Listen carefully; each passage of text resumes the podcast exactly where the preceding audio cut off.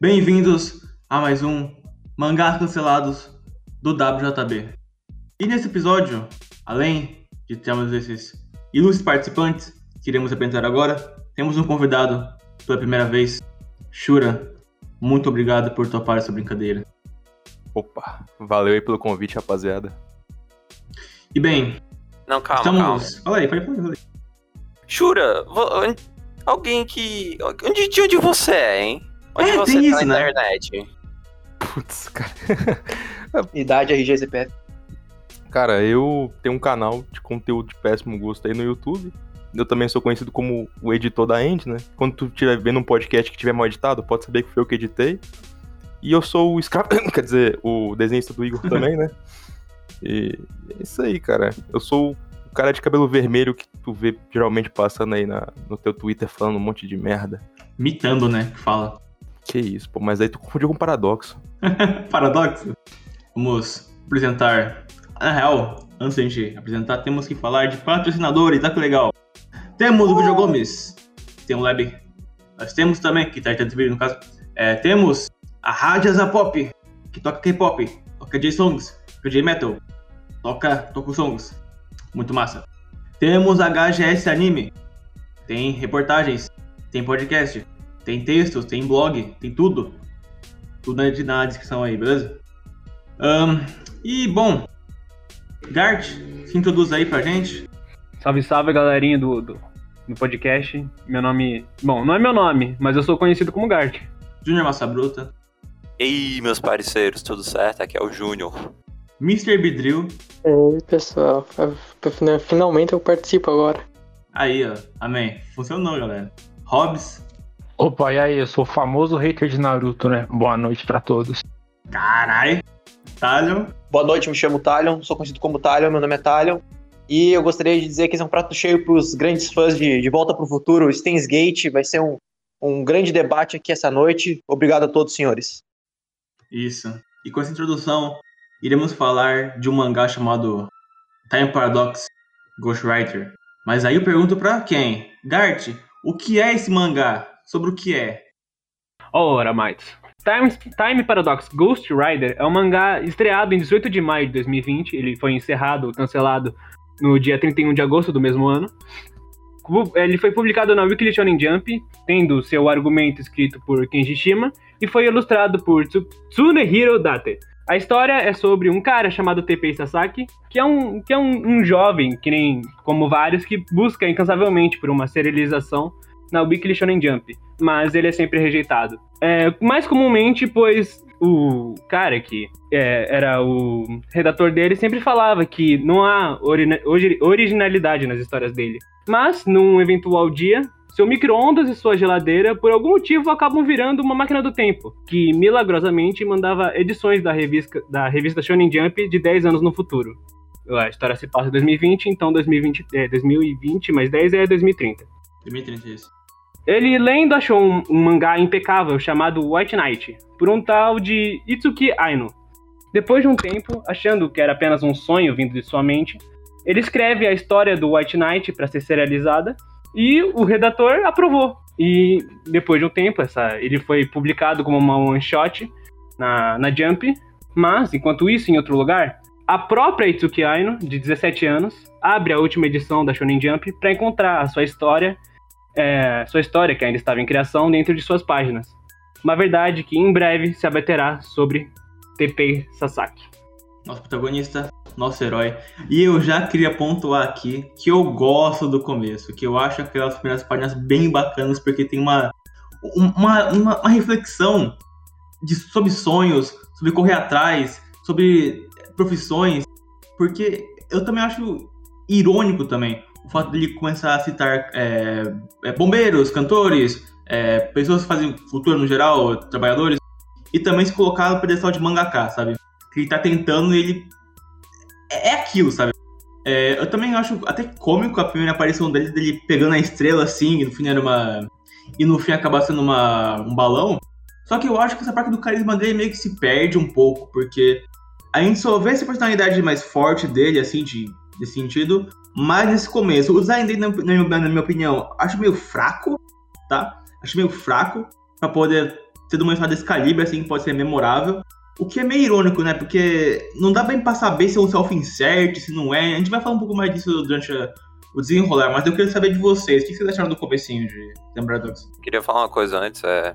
Eu acho que dá pra aceitar um pouco o design do cara ser tão esdrúxulo, tão comum, porque o. Porque, né, o cara é um mangaka, né? O cara é um mangaka de merda qualquer, entendeu? E ele tem cara de um mangaka de merda qualquer, né? Sim. Cabelo grande, puta, usa roupa. Usa roupa simples. Tô me ofendendo aí, mas tudo bem. É pra ti mesmo, cara. Não, mentira. Não, Não, mentira. Te amo, Gar, te amo. Também te amo. Sim, é. É, ele tem um design comum porque ele é um cara comum, né? Mas enfim. Mas esse começo, o que vocês acharam? Até- Até a parte do. De, de que realmente chega a parte da, da máquina do tempo, eu consegui me sentir conectado ao, ao- ao personagem, ao protagonista. Por mais que ele aparenta ser um tipo de self-insert, eu, eu rapidamente consegui assim, entender o, o- o drama dele, o que ele realmente queria. E eu acho uma boa introdução ao personagem. Introdução. Introdução, você acha? Sim. Alguém discorda do Gart? Cara, então, é, vou dar aqui meu, meu parecer sobre o começo de, do Time Paradox. É como o Max falou, né? As primeiras páginas elas são interessantes. Só que, ao decorrer, né? Depois daquele começo, aquele vislumbre inicial, você começa a perceber que o mangá ele, ele possui algumas características que podem é, denotar que ele é uma obra muito simplista, né? Simplista não, né? Simplória. Primeiro, o fato do character design do personagem realmente não tem muito pra onde correr. Ele é um moleque normal, um mangaka que, se realmente corresse muito disso, aí sim seria muito distoante do, real, do, do mundo real, né? Só que o que acontece, cara? O personagem, ele tem uma personalidade muito descartável. É realmente um pouco desconexo com o que algumas horas ele constrói. Isso fugindo da introdução, né? Mas eu vou voltar aqui pro, pra introdução, no caso. Achei um pouco quanto forçado aquele começo, ele resgatando aquele balão e tal, e ele já desce. "Ah, isso aqui daria uma boa ideia de mangá. Talvez seja por isso que ele tá sendo sempre rejeitado, né? Porque puta que ideia merda. Mas, cara, eu acho que o começo do Time Paradox ele é um pouco. é, Eu não sou totalmente contra o self-insert, mas ele é um pouco. Eu não sei se eu- ah, o horário me permite dizer isso aqui, mas se não puder, o editor corta aí. É um. Cara, é uma demonstração de punheta de pau mole. Me desculpar. Eu acho que é isso. Bem, eu já, tá- eu já falei que o cara é um mangaka de merda, então pode sim. É, se o cara. Se ele realmente ele se encontra na, numa posição de mangaka, de mangaka merda e sendo um self-insert, eu, eu acho que é um pouco. é, eu concordo que é, que é um pouco. Botar muito do, do que você acredita em si próprio já no início.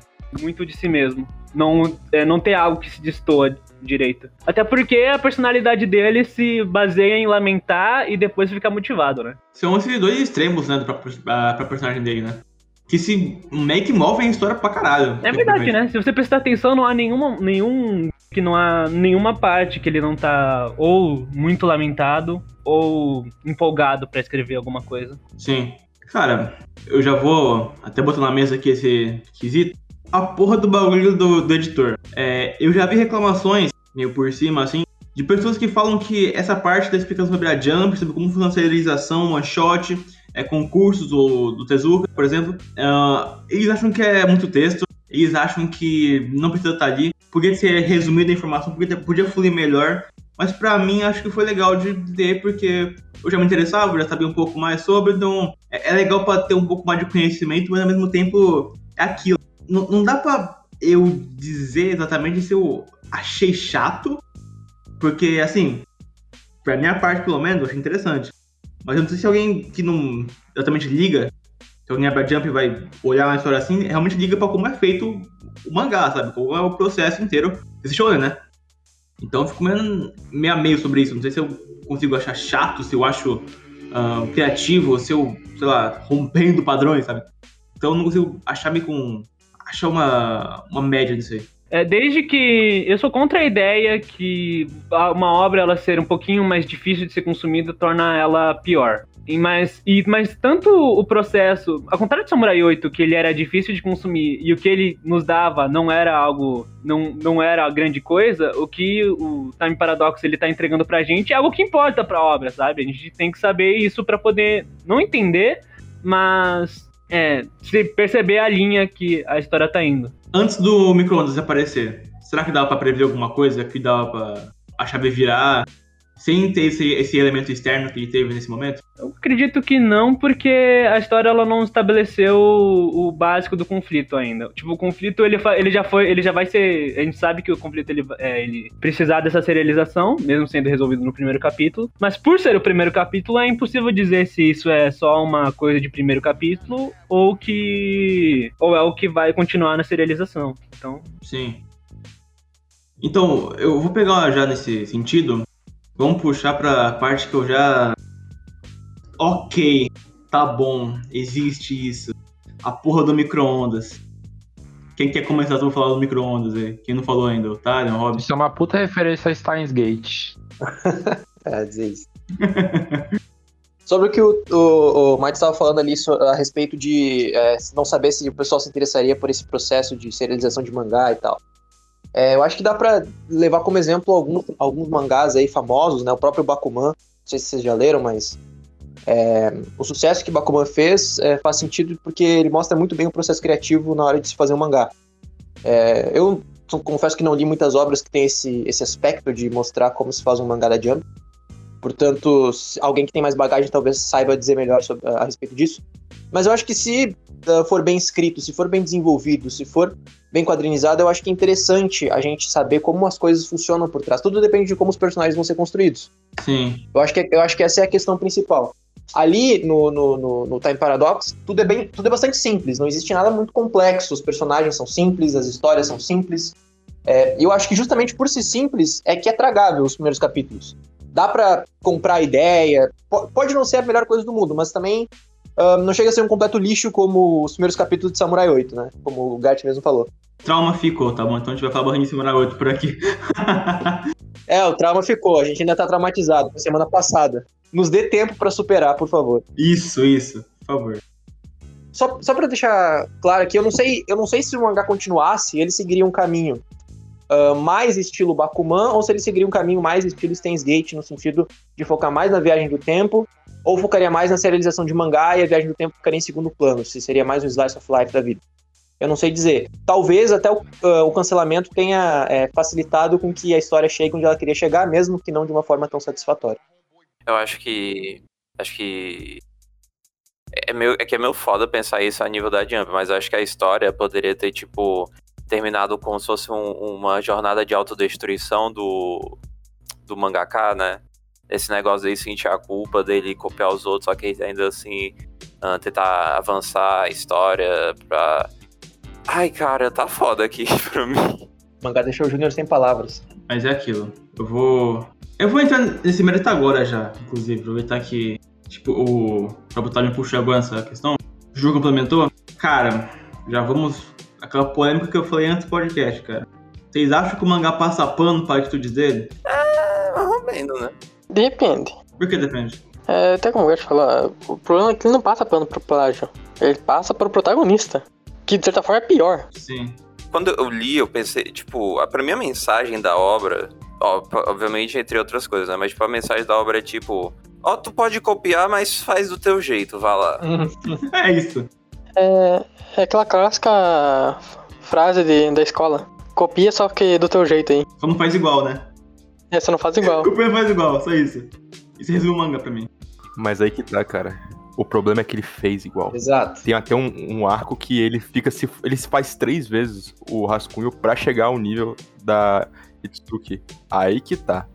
É como o parceiro ali falou, né? O mangá não passa pano pra plágio, mas ele justifica o protagonista plagiar.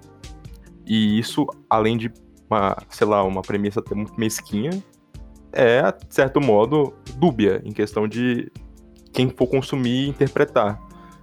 Não é preocupante, porque é um mangá que não, é, não tem tanto público assim, mas é no mínimo um pouco triste de tu ver que o, o- sei lá, o, o autor teve que recorrer a uma premissa tão patética a esse ponto, né? E até justificar, até que justificar essa atitude do protagonista.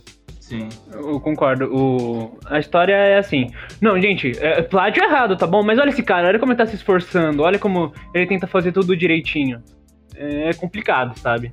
Obviamente, ele não incentiva o plágio, mas, mas justifica para este caso, por algum motivo. Sim, ele justifica, mas ele não exatamente problematiza, não sei dizer exatamente o que ele tenta fazer com isso. Se você se esforçar bastante e souber copiar muito bem, com certeza com o tempo você consegue fazer tanto sucesso quanto a pessoa original, Uhum. que de fato fez o negócio. Mas, assim, basicamente falando, é, apesar do, do- da- de toda a ideia de plágio ali que tem, que existe no mangá, é, no início eu achei que ele queria justamente passar o contrário dessa, dessa parada do plágio, no início, né? É, eu achei que ele queria mostrar justamente como plagiar as coisas não vai te levar a lugar nenhum. Mas literalmente existe um arco no final onde ele fica anos e anos e anos e anos tentando, a parte que para o tempo, né? É, tentando plagiar o que- ela faz até conseguir ficar perfeito e finalizar o mangá para finalmente conseguir ser publicado. É, e isso é o que dá a vitória, teoricamente, ao protagonista, né? Isso é, o, que- é, o que ter- é- é como termina o mangá. Então, em momento algum, o autor parece querer é, que ele mude a ideia dele de fazer um mangá, ou que ele tente se esforçar. Inclusive, achei que no final talvez ele fosse até fazer um mangá próprio. né? Sim. Eu não lembro exatamente 100% o que É aconteceu. ele, ele não... Mas basicamente, No, epílogo ele, ele tenta fazer várias vezes mangás e acaba falhando, né? tá Sendo cancelado. É, só que eu achei que nessa parte final do Parar o Tempo, eu achei que ele ia fazer várias vezes até pensar, cara, fudeu, vou ter que fazer do meu jeito, vou ter que me forçar a criar meu próprio estilo, senão fudeu. Mas não foi bem isso, ele só traçou, fez o trace por cima assim, foda-se. É completo o contrário, ele quer tentar exaltar a Ano justamente ah, mostrando que olha como ela é foda, e pra isso ele precisaria de anos pra chegar no nível dela, mas finalmente ele conseguiu chegar no nível dela a copiando. Sim. No epílogo tem. é meio que o autor tenta fazer com que. Entre as, ele, ele- ele tenta salvar um pouco o protagonista, porque ele, ele faz aquela cena que é tipo da, daquela maleta de dinheiro que vai na casa da, da Aino. Aí ela fica, ué, esse dinheiro é de onde? Aí é o que dá a entender todo aquele dinheiro, pelo menos eu acredito que seja isso, todo aquele dinheiro que ele deu é o dinheiro que ele conseguiu por causa do, do, do, do White Knight, né? White Knight, sim. Isso vai. Não, pera, isso só vai um pouco longe, mas tipo. É que eu, mandei essa imagem aqui do. É que eu, quero, eu quero lembrar se isso é erro de, de Scam, é realmente ele mudou o nome. Porque, tipo, um, um tá White Knight com Knight de Cavaleiro, o outro tá com Knight de Noite. Eu diria que isso foi erro da. Erro erro dos caras, mano, que, do, do, do próprio autor, cara, eu diria.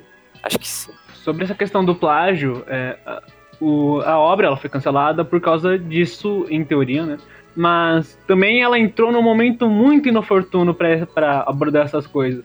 Porque, não sei se vocês sabem, mas esse livro, esse, esse mangá, ele foi estreado no mesmo tempo que o que o Kimetsu no Yaiba Demon Slayer saiu. Na mesma edição que teve a última de Demon Slayer. E de- é, esse, o Time Paradox saiu. O que significa que a galera que tava procurando é, Demon Slayer tava procurando outro shonen, outras coisas pra se divertir. Então, ele tá- atraiu muita, muita gente, justamente por ter por ser, a, ser o substituto da, da, da fama que foi Sim. Demon Slayer, Kimetsu no Yaiba. E segundo que, eu não sei se vocês sabem o que fez, é, o que, ente- o, que o, o cara que colocou- fez o incêndio na Kyoto Animation, ele alegava, né? Plágio, né? Fala que tinha plagiado ele. Sim, ele alegava que a, que a- não sei quem, vou ficar devendo essa, ele tava plagiando uma obra desse cara e aí ele colocou fogo na Kyoto Animation. E esse mangá lançou poucos meses depois disso. É complicado, cara, é um assunto complicado. É, então o assunto de plágio ainda tava bem, bem alta quando isso foi, quando isso saiu. Acho que o terreno desse mangá não foi um dos melhores, cara. Se fosse esse ano, talvez poderia ter sido um pouco melhor a recepção. Eu chuto, sabe? Sim. Eu chuto um pouco. Ou nem ser da Jump, cara. Tipo, se é alguma revista que mais. Pode até ser shonen, mas tipo uma revista menos popular, tipo, sei lá, Shonen Gangan, Shonen Sirius, essas coisas assim. Pra mim, o complicado, qual que é? É, cara, é um mangá sobre a Jump que, cara, o editor, mano, o editor, o cara, não, isso aqui é fraco, isso aqui é errado, isso aqui. Ele, meio que bota, uma, de certa forma, uma, versão demonizada do editor, que sempre recusa tudo, nada, nada, nada tá bom, sabe? Ah, não à toa, claro, porque isso faz mangá merda mesmo, assim. Esse é meio que o plot do personagem. Também, é, o fato dele copiar um, mangá famoso do futuro, da própria revista, sabe? E eu acho que o, o que. a- Acho que a galera hypou errado um pouco é, o- é o próprio.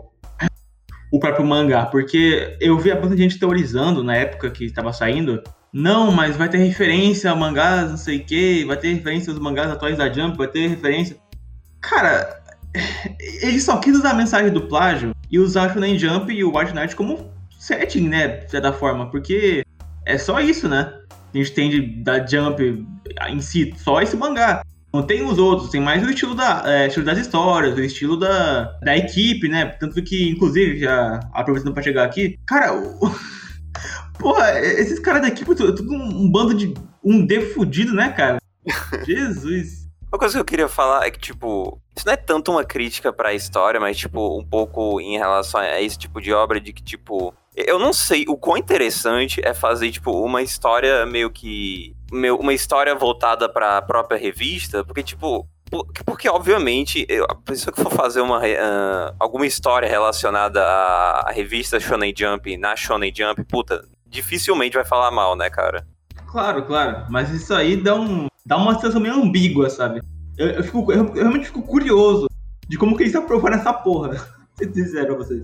Isso vai um pouco longe, mas tipo no, no Dr. Slump, o próprio Toriyama, ele tinha naquelas páginas que são naquelas páginas extras, ele fazia um monte de capítulo que é meio que zoando o próprio editor dele. Sim.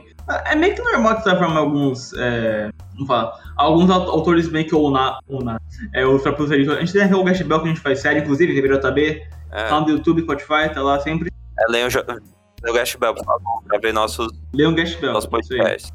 Uh, a gente tem até momentos em que o Makoto Raiko, em um capítulo específico, um volume, ele pede para eles desenharem os 12 demônios que aparecem num, numa parte lá dos robôs. Eles botam, eles, eles fazem uma sátira com todos os editores, sabe? Tem esse negócio assim. Se bem que não é da Jump, né? É da. Quer dizer, é, um show, é da Sunday. Mas a gente tem essa situação, né? A gente tem esse, essa questão.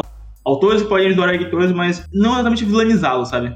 É aquela questão complicada, na minha opinião meio que na própria história mesmo, tendo esse, esse primeiro editor sendo bem cuzão, tipo, o, o próximo dele, que é aquele. É um cara de City boa, né? Sim, a equipe é bem legal, mas assim, já vou.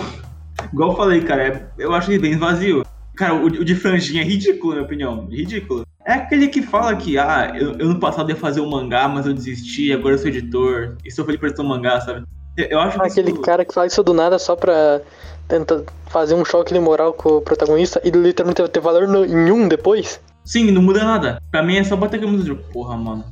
Zoado, né? Copiar, zoado. Só isso. isso que me deixa meio agoniado, eu acho.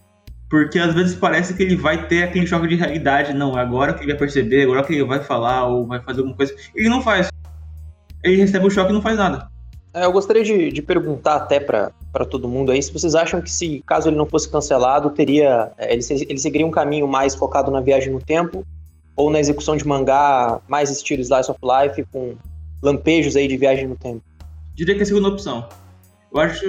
É, é, pra mim, eles apressaram a viagem no tempo porque tava acabando. Não tem explicação pra mim. O que vocês acham? Bem provável que é a segunda opção também. Eu concordo com o Mike nesse sentido que parece bem o plot final jogado para acabar. Sim. Eu acho que em algum momento ele iria deixar bem mais claro de que esse velho que aparece na história é o próprio TP Sasaki, né? Talvez, eu não sei, porque ele conta a história de que quando a Itsuki Aina é uma criança, ele, a, o velho fala assim, olha, eu era um mangaka no passado, e na, só que eu nunca fui um mangaka de sucesso, aí meio que. Mas a minha paixão pela Shonen Jump continuava, então a partir dali eu comprei todas as Jumps. Eu queria dar para vocês todas essas edições aqui. Ela, nossa, velho, que da hora! ah, é tipo assim, cara. É, a pergunta do, do Talion é até um pouco difícil de se responder, porque o segundo volume, ele parece que tomou todo tipo, trocou todo o rumo da história por causa do desespero de ser cancelado, né? Sim. É. O, um pouco do segundo volume. Então, eu, eu tenho uma, um outro palpite. Eu acho que o, o mangá ele tentaria foi, é, desenvolver um drama entre o, o Sasaki e a Tsuki, um pouco mais sentimentaloide, não para dizer um romance. E nesse meio tempo ele ia tentar ter uma jornada do protagonista com seu próprio mangá. Eu penso assim. Só que não sei se isso daria tão certo. Na verdade, os elementos de, de Time tá Paradox que foram colocados até então não dão tanto chão para isso. Mas não dá para se imaginar um cenário em que ele finalizasse de outra maneira, é como finalizou agora, porque existem muitos pontos que eu acho que implicariam nesse desenvolvimento além desses dois volumes, cara. Sim. Um ponto desse que, que me pegou muito foi o quanto a inteligência dos personagens é muito questionável. Demais. Pra não dizer conveniente. Uhum. Mano, simplesmente a menina vê o mangá que ela desenha, você pode olhar, olhar aqui na foto, é o mesmo kanji, é a mesma grafia, é tudo igual. Ela, Ah, tivemos a mesma ideia. Não, cara. Pelo amor de Deus, você pode pensar que o cara invadiu sua casa. você pode pensar um monte de coisa, mas não faz sentido algum. E ela começa simplesmente a trabalhar pro cara. Ah, não, a gente teve a mesma ideia. É tudo muito conveniente, pra não dizer imbeciloide, sabe? Então, E ela só aceita, né?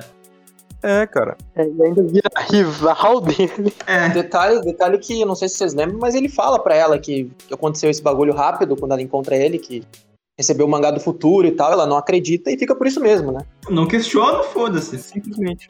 É.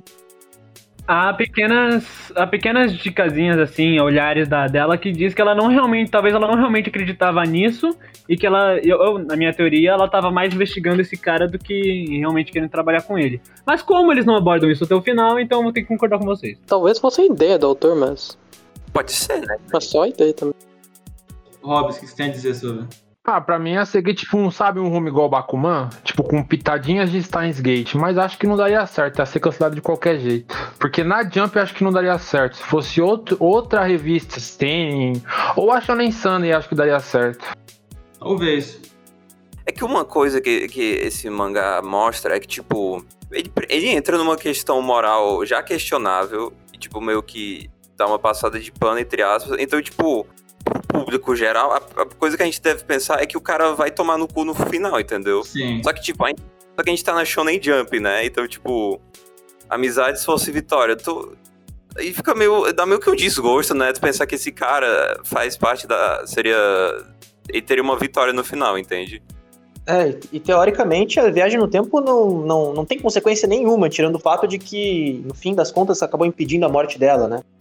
É, fora isso, as coisas acontecem normalmente. É, pelo que eu entendi, ele queria usar a viagem no tempo, aquela ideia de linhas ramificadas, e não É. necessariamente de que um evento afetaria o outro. Mas aí não é paradoxo temporal, então. É o nome, né? Paradoxo. É, é, é, então, exatamente. Justamente por isso. Porque o nome sugere que vai ter um paradoxo, vai ter um negócio, tipo o Steins Gate da vida. Isso vai afetar outra coisa, mas no fim das contas, não. Não muda nada. Eu ainda não, é, eu ainda não entendi por que, que eh, não ficou explícito é, por que, que ele desenhar um mangá melhor que o dela, simplesmente isso faria ela desistir do sonho dela é, de se tornar um mangaka. Foi muito simples isso, é, é muito. Eu não consigo enxergar, parece que é, é isso porque sim, sabe? Cara, então, eu. Ó, pra não dizer que eu, que eu odeio tudo nessa parte da viagem do tempo, né? Igual eu falei um pouquinho antes. Ó, eu gosto da ideia do burnout matar. O que não é mentira, sabe? Realmente o burnout mata. Então eu acho que o autor queria meter essa, essa, esse negócio do burnout, mas ele voltou de uma forma que parece meio Ed, na minha opinião. Vocês também acham? Sim. Também acho. Mas eu acho legal terem é, essa noção, essa, essa coisa de quererem colocar ela. Pra mim, não faz tanto sentido esse conflito final dela, tipo, fazer por si mesma e foda-se, e é isso aí. Mas o choque ainda fica quando você vai. Ah, que inclusive, cara, que porra é essa de ma- mandar mensagem via fax por, pelo micro-ondas? Com, uns glitch aí. É, é, pra mim, eu fiquei. Cara, como assim? Não, chegou uma hora que o micro-ondas fazia tudo já, né, mano? Sim, micro-ondas fazia tudo. O micro-ondas, além de cozinhar, trazia jump, falava com outro. É, ainda, ainda tinha geladeira junto lá, porque sim. Tinha geladeira. Tinha fucking geladeira. Esse mangá é simplesmente uma mãe. Sim. Uma coisa que eu queria falar é que eu lembrei agora disso. O... Óbvio que é a coisa, é a coisa que tu não deve pensar numa situação dessa, mas tipo, na- quando mostra no mangá ela, ela- essa coisa de do, do, do cara copiando a história do, do, do White Knight, eu lembrei que. É que eu não vou lembrar o nome disso. acho que era, tira, era alguma tira de jornal que, tipo. Era, era a mesma história, os mesmos personagens, acho que até o mesmo nome, de, o mesmo título. Acho que, ou se não era o mesmo título, mudava- uma ou outra letra, que foi criada na mesma semana, só que uma foi criada nos Estados Unidos e outra na Inglaterra. Caralho. Isso aconteceu já na história. É que eu não vou lembrar o nome do, do que é, mas. Tipo, não, isso, isso aconteceu, só que, tipo, não é a coisa óbvia, não é a, coisa, não é a primeira coisa que tu vai pensar, Não, né? você diz que em sentido que vai que envolve alguma outra coisa externa de plágio? Não, eu digo na maioria das situações. É que nessa situação é porque era, tipo, anos 20, anos 30. E, tipo, Ah, nos 20, sim. Então, tipo, liter... então os caras não tinham não tinha telefone pra se comunicar. Então, claro, então, tipo, foram duas pessoas, países diferentes, que tiveram a mesma ideia, na mesma história e foram publicadas na mesma semana, entendeu? É que eu diria que, assim, nesse- acho que com o tempo, isso do plágio e do, do template de história foi ficando cada vez mais conciso, eu diria. É, principalmente na Jump, né? Que a gente tem. É, é aquilo. é, acho que o próprio editor falou que. Ele até fez essa crítica porque, cara, é, olhar para o mangá e pensar, qualquer um poderia fazer isso. Entende? Qualquer um poderia fazer isso. Ah, então, é, é, isso fez até eu notar um pouco mais do que tá atualmente na revista. Sobre, assim, porque cada coisa, gostando ou não, eu odeio Red Hood, mas, sabe, tem um traço original ali, sabe? Tem alguma coisa que faz Red Hood ser Red Hood, tem alguma coisa que faz o Boku no ser Boku no Hero, tem alguma coisa que faz o One Piece ser One Piece, sabe? Não é à toa. Não passou pro One Shot, a Kamaru à toa não, cara, sabe? Então tem, esse, tem essa coisa, na minha opinião. É que o mangá cai nas armadilhas que ele mesmo critica, né? É, ele tem as lições que ele quer passar, ele tem as ideias sobre originalidade na arte, originalidade é, na história e, e tal, e tal. e- mas aí isso fica na teoria. Ele sabe o que faz um mangá de sucesso, mas ele não consegue executar isso. Uhum. Tanto que ele nem sequer dá o trabalho de mostrar muito a fundo o que, que, o, do que, que esse White Knight é realmente, né? Porque eu acho que ele ficou com medo de, ah, vou mostrar aqui, vai ficar uma merda, melhor não Sim. fazer. Então, ele só cita que é muito bom e é perfeito, e é isso aí, pronto, acabou. né? Ah, mas não existe, não existe muito aprofundamento nisso, não. A ideia é justamente focar no plágio do cara e como ele Sim. vai fazer isso. Não, pô, cara, mas tu não viu aquela cena que. Que a- os editores estavam chorando enquanto liam um one shot do White Knight? Que pariu. É, tem razão, tem razão. É. Eu Eu, sinceramente eu não me importo muito com isso, porque ele, isso é mais um recurso pra abordar outras coisas. Mas como não tem muita coisa do. Como o mangá ele foi cancelado, não teve muito tempo de abordar as outras coisas. Uma, uma coisa que a gente esqueceu de citar é que o, o artista, ele já te- ele, ele tinha dois mangás antes que foram cancelados na Jump já, cara. Olha que louco isso aí. Já pode pedir música no Fantástico aí, ó. Três. Aí, ó. Ah, uma coisa, puta, uma coisa legal é que, tipo, isso é muito louco. Isso. É que no epílogo, o cara tem. o cara faz o. o... O, o Sasaki ele faz a pergunta assim pro editor. Ei, esse mito aí de que três mangá. ah, de que um autor, quando tem três mangás cancelados, a gente não pode mais publicar na Shonen Jump. Aí o editor fala assim: não, não, não tem problema não, pô. Isso não acontece não. Ele é o exemplo disso, sabe? Putz, aí, aí eu vou ter que. Aí eu vou ter que gostar um pouquinho mais da história.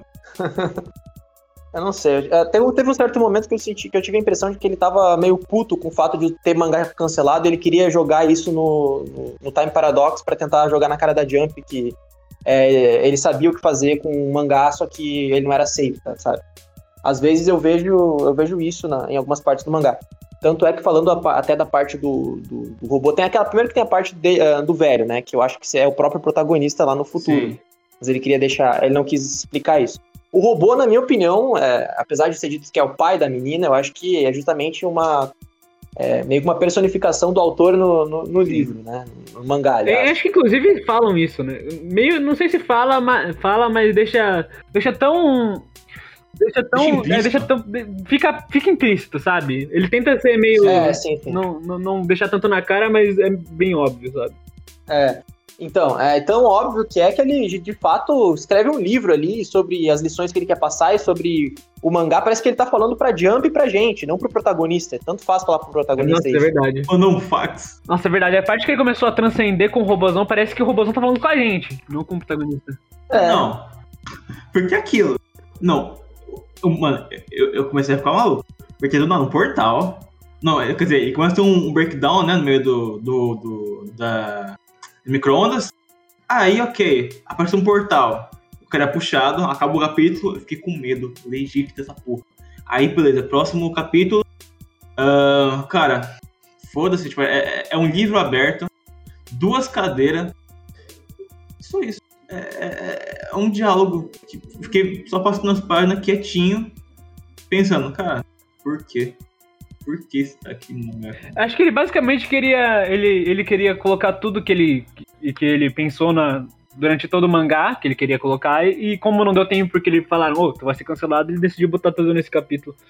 O que pra mim é a lição mais valiosa de Time Paradox é, na verdade, no epílogo. Sim, pra mim, acho que o epílogo funcionaria bem mais como uma one shot, inclusive, você também concorda com Eu isso? con- nossa, eu concordo É, profundamente. sim. Sim, sim.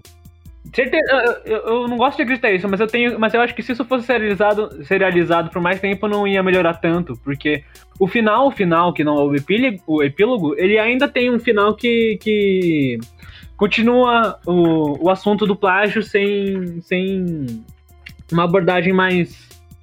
Sabe, falando como. sem ficar passando pro, pro, pro protagonista, sabe? É que, eu é que no, nessa questão, cara, o TP, ele não tem consequências, cara. Tipo, ele copia, ele sente remorso, mas ele não, ele não se fode por causa disso exatamente. Tipo, ele, ele se força a copiar mais ainda, igual acho que o Shura falou anteriormente, não me recordo agora.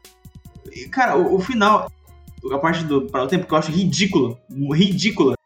Ele não vai lá e desenha até ter um resultado pronto que seja original. Não, ele desenha, desenha, desenha até ele conseguir copiar perfeitamente. Uhum. Porque, meu Deus do céu, não, não. É, e aí tem aquelas as partes meio positivas. Ó, veja como eu não posso envelhecer, então eu não preciso também comer ou me alimentar ou tomar banho. Veja, eu posso ficar aqui quanto tempo quiser, tenho todo o tempo do mundo pra é, evitar furos de roteiro. Tipo, ah, como é que ele conseguiu ficar tanto tempo ali parado e não comeu nem nada do tipo. Isso é tipo três balões, numa página só. É, exatamente. Só pra poder. Ele, ele queria justificar tudo pra não pra evitar é, uma outra compreensão da, da coisa. Ou seja, basicamente ele, tá, ele quer te guiar por um caminho específico é, e te deixar isso o mais positivo possível pra não ter dúvidas, né?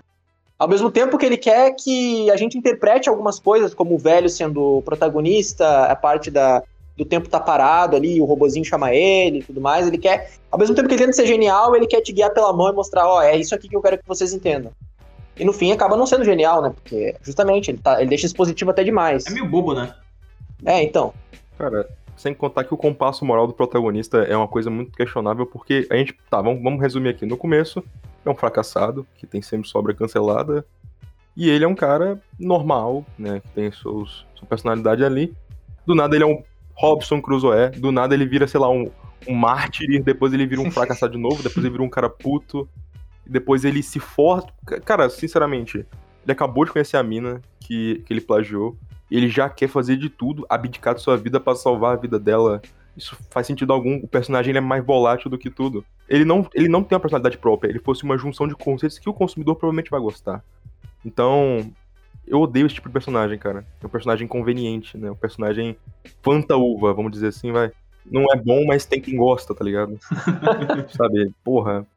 E, cara, o negócio da. da... Primeiro que não, nada faz sentido. Eu acho que a premissa de Time Paradox é a gente dizer que nada faz sentido, porque, cara, sinceramente, existe um robô que tem uma consciência onisciente que pode criar um ambiente onde o mundo parou, pode voltar no tempo, pode trazer, materializar coisas do futuro pro passado, e nada faz sentido. Nada faz sentido nessa porra. E até, voltando à parte do compasso moral do personagem, tem uma parte que é literalmente jogada em um quadro só, que o robô diz pro, pro cara é, os números da loteria e ele simplesmente se recusa, porque, ah, isso não seria justo. Ah, mas Sim. é justo você roubar um mangá da mina de 10 anos pra frente, cara? Exatamente. Não é. Não faz sentido. Esse compasso moral que é simplesmente criado em menos de 10 capítulos. Eu achei bem curioso a forma que você é esquecido, né? Igual você citou agora, tipo, é muito avulso. O, o fax, né, eu não falo com o micro-ondas, porque pelo amor de Deus, né? É, o fax simplesmente cria, faz o. Não, esse aqui esse é o número da loteria, é número tal, tal, tal. E o que ele faz com isso? É, é só pra provar que realmente é do futuro. Por quê? Porque sim, porque. Porque sim. Depois ele olha o celular, nossa, eram os números mesmo, realmente é do futuro. E fica nisso. É, então. É como se ele não tivesse recebido edições da Jump anteriormente, né? Ele parece que se esquece disso. Né? Pior que esse questiona- esse questionamento é válido, né? Porque, tipo, ele poderia ter escolhido qualquer outra coisa, tipo... Ai, no dia seguinte, sei lá, teve um... Tá, teve um incêndio em Yokohama, qualquer coisa, assim. Aí, tipo, nossa, teve Yokohama mesmo, meu Deus. Por mim podia ser algo da produção. Ah, sei lá, o teu editor vai espirrar e vai falar tal coisa. Aí ele fala, nossa, é verdade, ele previu, sabe? Só uma coisa boba assim, menor, quer dizer, menor mesmo, em alta escala, acho que fica melhor, né? Porque, cara, loteria, cara, é, não é qualquer coisa não, cara. É, mas é, eu concordo, assim, tem um, existe uma razão pra, pra- quer dizer, não é, não é um absurdo ele querer falar sobre loteria, eu acho que um absurdo é o protagonista ignorar isso, simplesmente, como se o que ele estivesse fazendo fosse correto. Sim. E parece que ele simplesmente pensou assim, cara, o que, que eu faria se eu fosse pro futuro? Nossa, acho que saber os números da loteria e jogar na loteria seria o ideal. Então vai ser isso. Porque literalmente a primeira coisa que, pelo menos eu penso quando eu falo sobre ir pro futuro, né?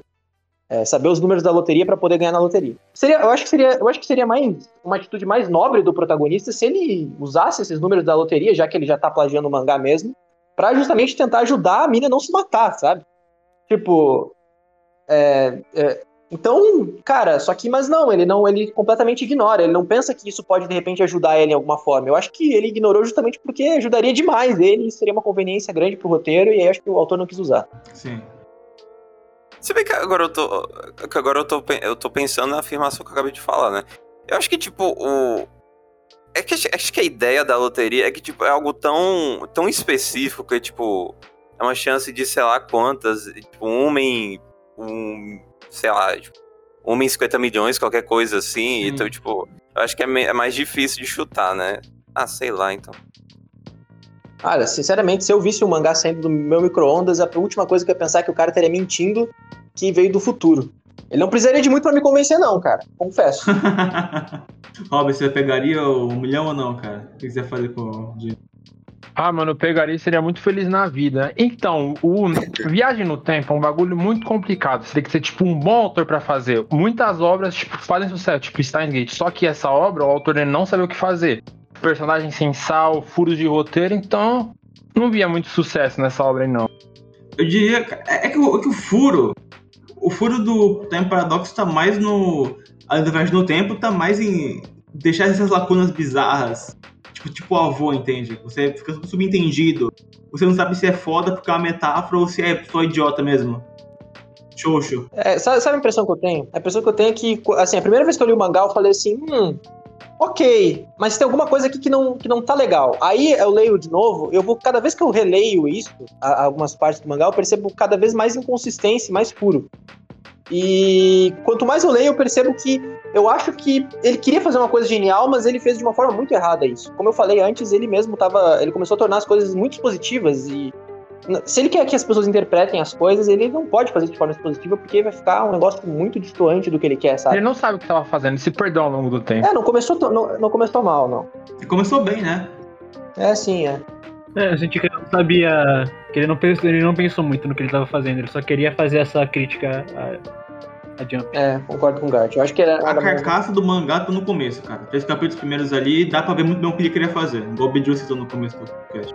Exato. Eu não sei se é muito um overthink aqui, se eu tô pensando ali, mas, tipo, será que a ideia do. Será que a crítica do autor seria de que, tipo, pra, pra tu fazer sucesso na Jump, tu tem que copiar os outros? Cara. não, não. Não, acho que não, acho que não. Não é pra tanto, acho que não é pra tanto.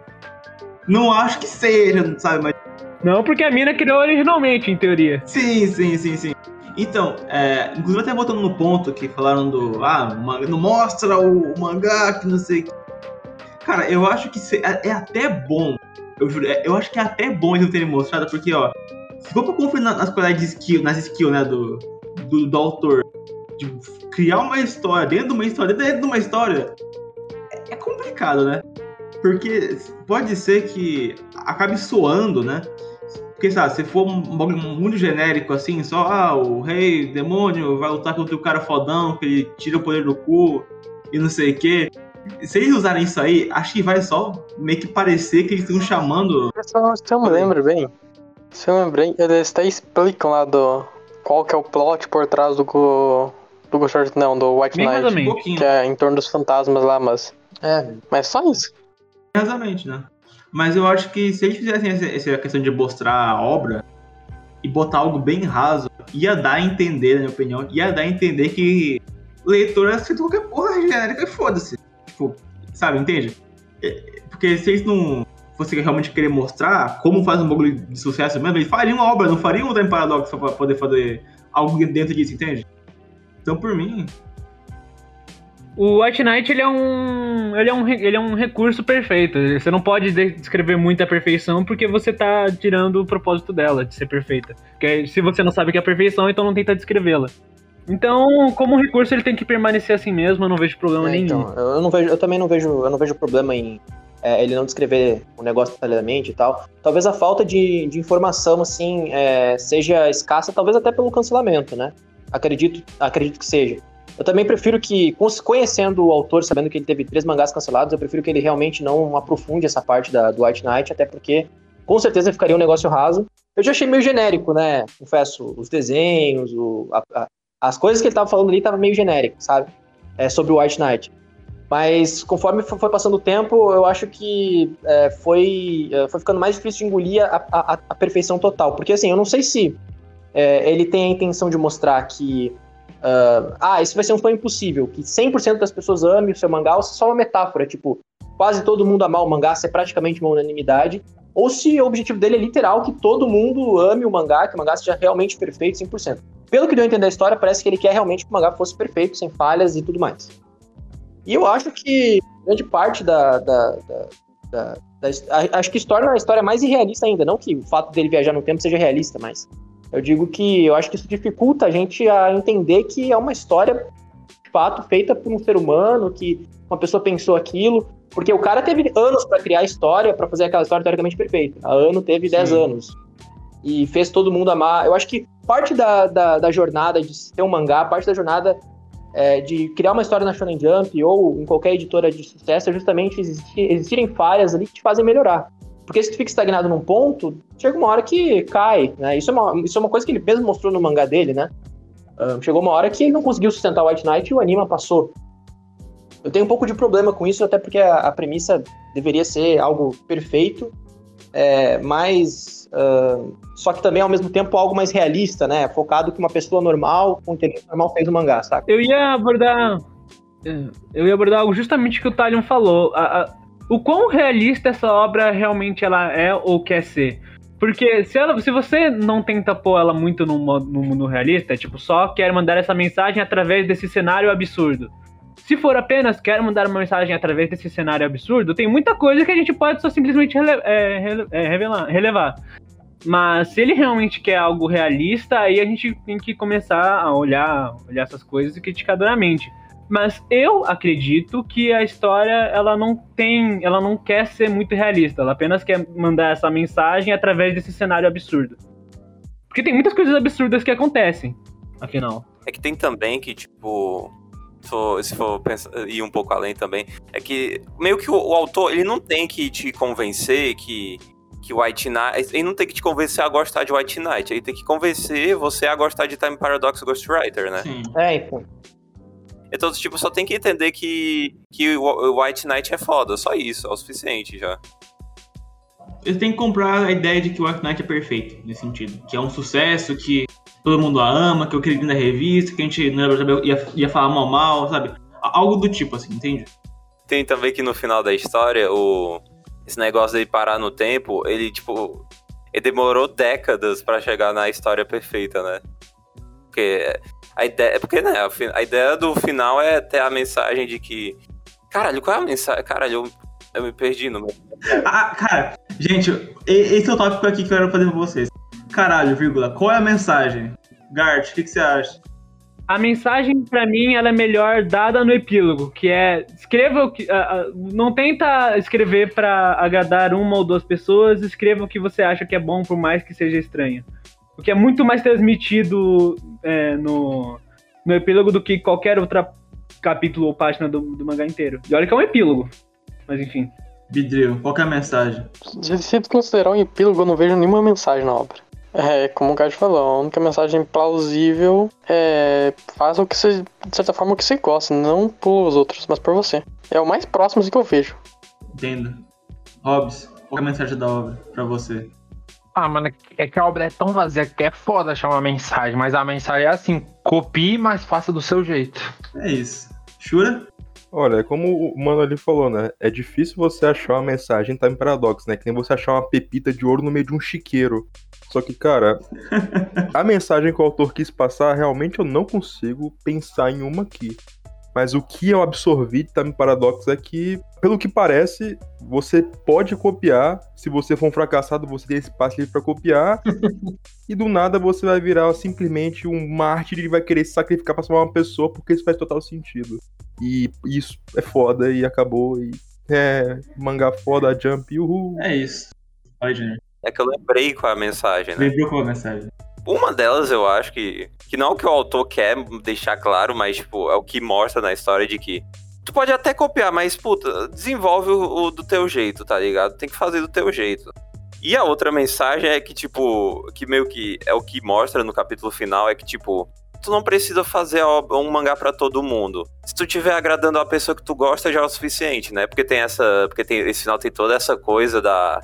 Da Aino morrer de, de cansaço e meio que com, com a história que o Sasaki demora décadas, séculos fazendo pra, pra atingir especialmente ela, meio que eu acho que é a ideia da, da mensagem, né? Essa coisa de cara, faz o que para o público que tu quer atingir. É, é exato. A, a, mensagem que ele quis transmitir é, mais no, no, no, fim da obra mesmo, retirando o epílogo, é que dá pra ver que a galera fala que por mais que ele tentasse copiar muito a, a, o traço da, da autora e tal, era melhor quando ele tentava fazer por ele, quando ele fazia, quando ele colocava a, a vírgula dele, o, o ponto dele na, naquilo.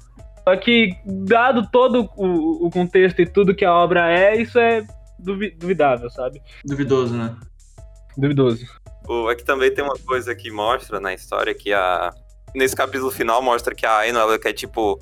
Não, eu, lembro, eu lembrei agora porque que eu, que eu desenho mangás, cara. É porque eu acho divertido.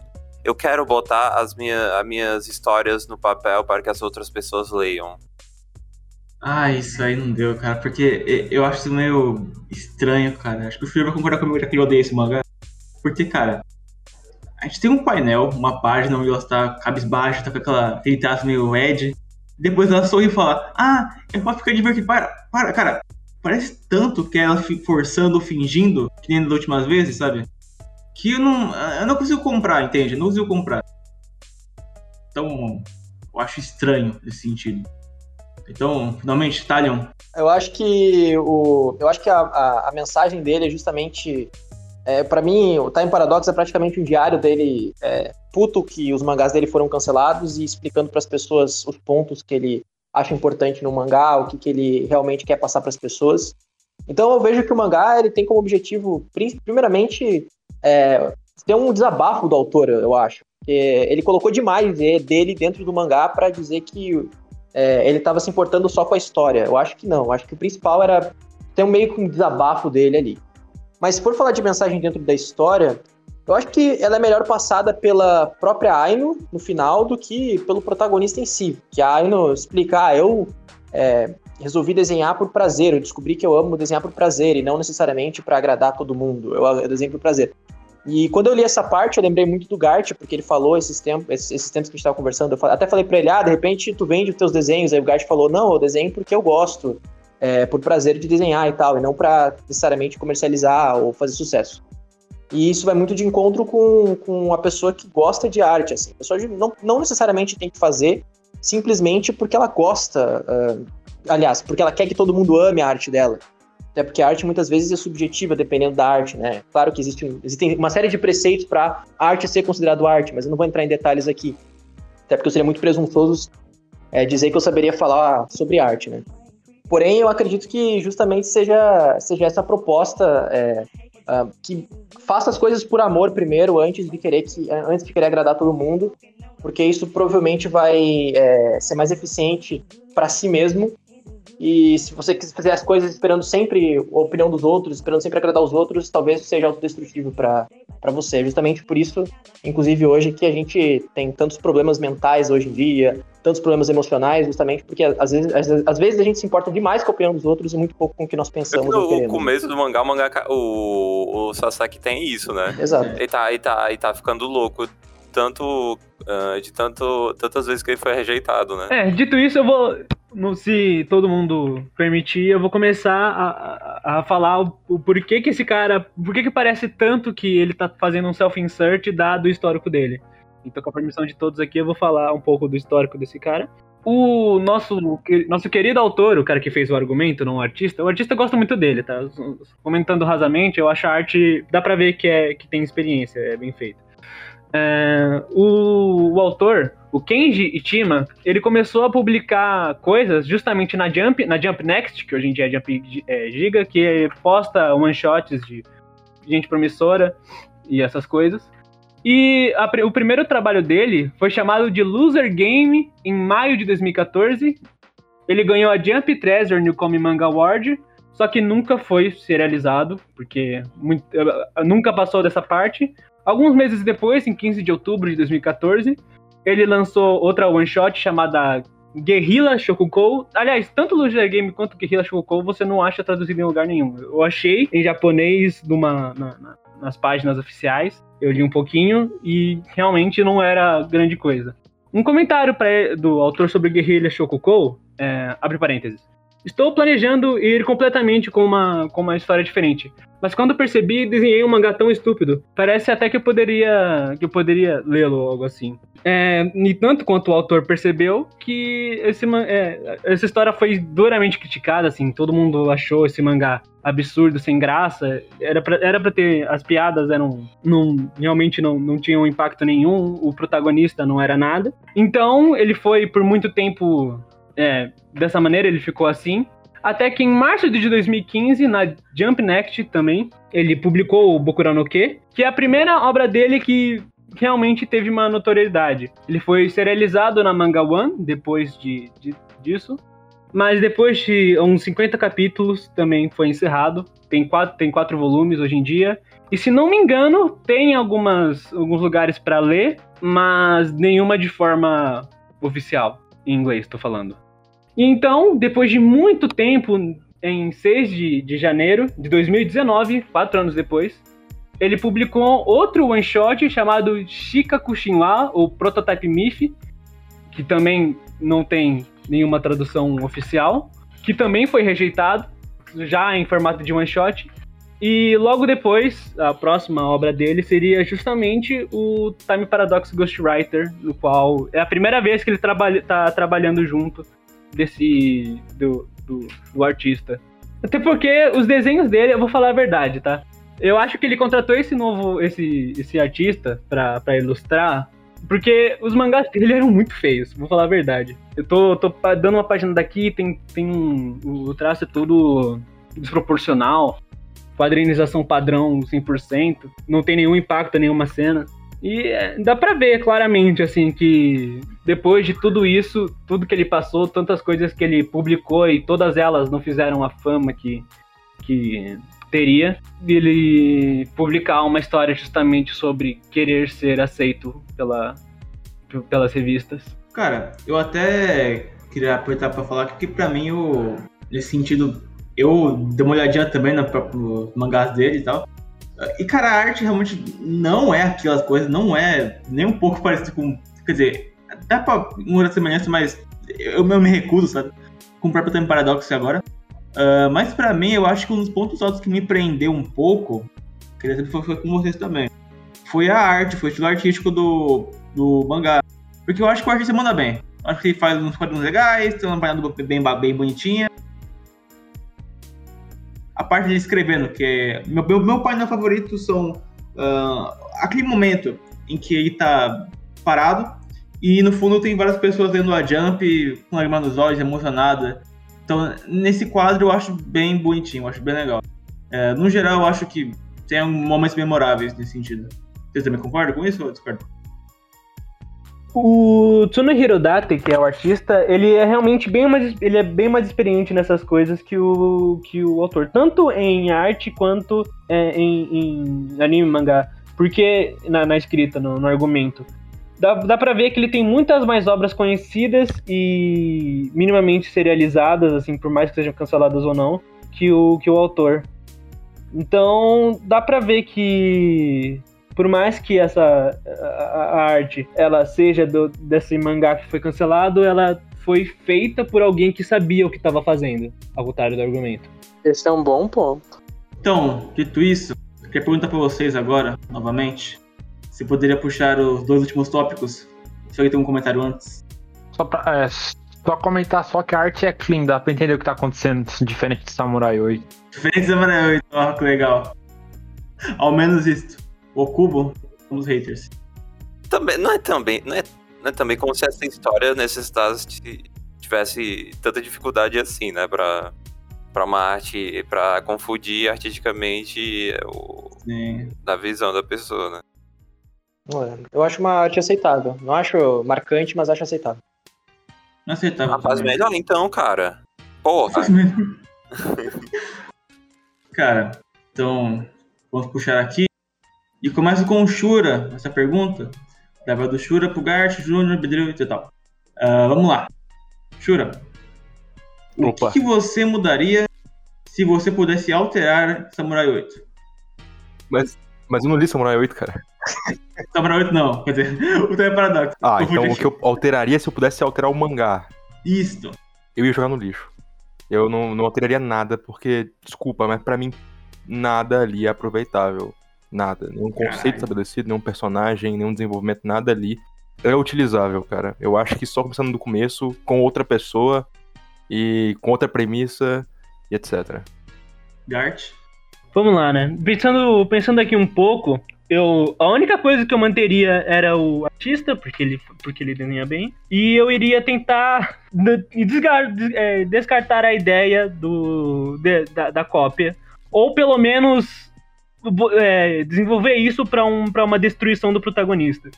É uma jornada de autodestruição. Que não é uma jornada de autodestruição porque ele, se cansa, porque ele ficou cansado, mas sim porque ele plagiou a, a garota por muito tempo. Acabou o conteúdo. Putz, Acabou o conteúdo. Fala, Júnior. Eu. Eu acho que eu trocaria de revista. Hum, você acha que foi esse problema que matou? Cara, é que tipo. É Primeiro que. Primeiro que essa é um tipo de história que demanda muitos capítulos. Então, tipo, por ser cancelado, obviamente, não, não, não deu certo. Ah, tem também que, tipo, toda essa questão moral de, tipo, ter um.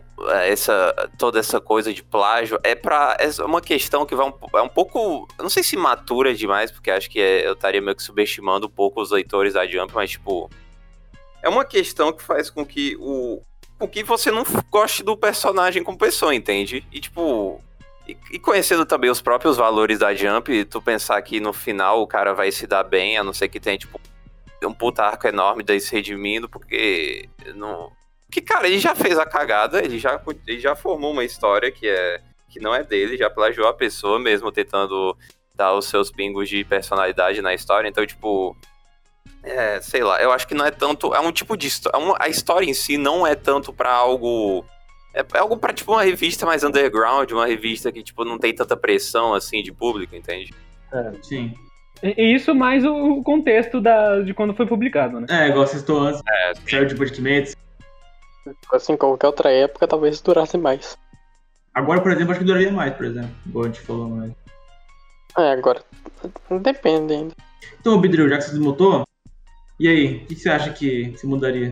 Cara, no, no ponto. Eu acho que a única coisa que dá pra manter é a arte e talvez os três primeiros capítulos que pelo menos eles são os, acei- os aceitáveis. No limite moral e ao mesmo tempo do que é aceitável da obra. Porque tudo pós, pós que o terceiro capítulo consegue cair, decair de uma maneira. Não é nem as últimas. É, é tudo pós o terceiro já, eu acho. Cara, parece que o micro-ondas fudeu a história já, tá ligado? O Microondas é, só chega a ser pior. Pedrinho, quando tu falou que defenderia, tu, tá- tu já tinha lido todo o mangá? Eu já tinha duas vezes. Que tristeza, né, cara? Duas vezes no mesmo mangá. O, o Shura falou que é um lixo total. Tá justo no mérito dele. Mas aí que tá, Shura. Você releria pela experiência, pela viagem? cara. Olha, eu não vou dizer que não existe dinheiro que pague isso, mas por vontade própria, não, cara. Eu, eu não costumo reassistir e, ou reler muitas coisas, só algumas mesmo em específico que eu gosto muito. E não é o caso de Ghostwriter, cara. Eu acho que não, me- não recomendaria nem pro meu pior inimigo, cara. Sinceramente. Caralho. Cara, sinceramente, eu, eu não, não imaginava que eu ia odiar tanto Ghostwriters como eu odiei. Ei, Shura. Opa. Ei, Shura, e se tu recebesse aquela. aquela bolsa cheia de dinheiro que, que, que, o, que a autora recebe no epílogo, tu leria de novo? Porra. Cara, 10 real me compra, vai. Vamos lá. 10 real me compra. 10 real. Cara, real. tá tão barato assim. Faça um pix aí, 20 reais pro Fura ler duas vezes. É, o que o homem não faz pelo dinheiro. Ah, cara, é isso aí. Vendido, cara. Vendido, ao contrário do, do, do, do Sasaki, tá? Que ele faz as obras que ele quer, você. Eu fico, né, cara? Aí, né? O que, que eu posso fazer? Eu tô desempregado. Tá aí, né? Ah, é, aí você. Aí você me pegou. Vira autor, Shura. Vira autor, a gente vai te É apoiar. isso, cara, mas aí eu vou fazer uma coisa tão ruim quanto. Eu viro seu assistente, cara. Ô, louco, Eu viro só assistente. Aí, ó. Já é a Steph. Steph total, Steph total. A gente até a gente faz programa da WJB pra falar do mangá do Shura. Olha aí, cara. Vou perguntar, eu tinha um mangá engavetado, eu desenhei uma página esses dias atrás, mas sem, sem vontade de continuar. Porque, é, um- é que nem eu falei, é um- eu não tenho nada contra o self-insert, porque o meu mangá é sobre um sonho que eu tive, e como foi um sonho que eu tive, eu sou um personagem, né? Então, não é nada pretencioso, não, é só um, um exercício mesmo. É uma coisa. É tipo, isso vai um pouco longe, mas tipo, uma coisa, me diz que a história, que esse, esse quadrinho que tu tá fazendo, me diz que ele não é da direita pra esquerda, por favor. Não, é da esquerda pra... Não, é da direita pra esquerda, cara. Sim, é como se fosse um mangá, normal. Porra, cara. Oxe, o que que tem contra, cara? Pô, eu tenho um. Eu tenho... Ah, cara, é, é Não, costume, puta, não, não, não.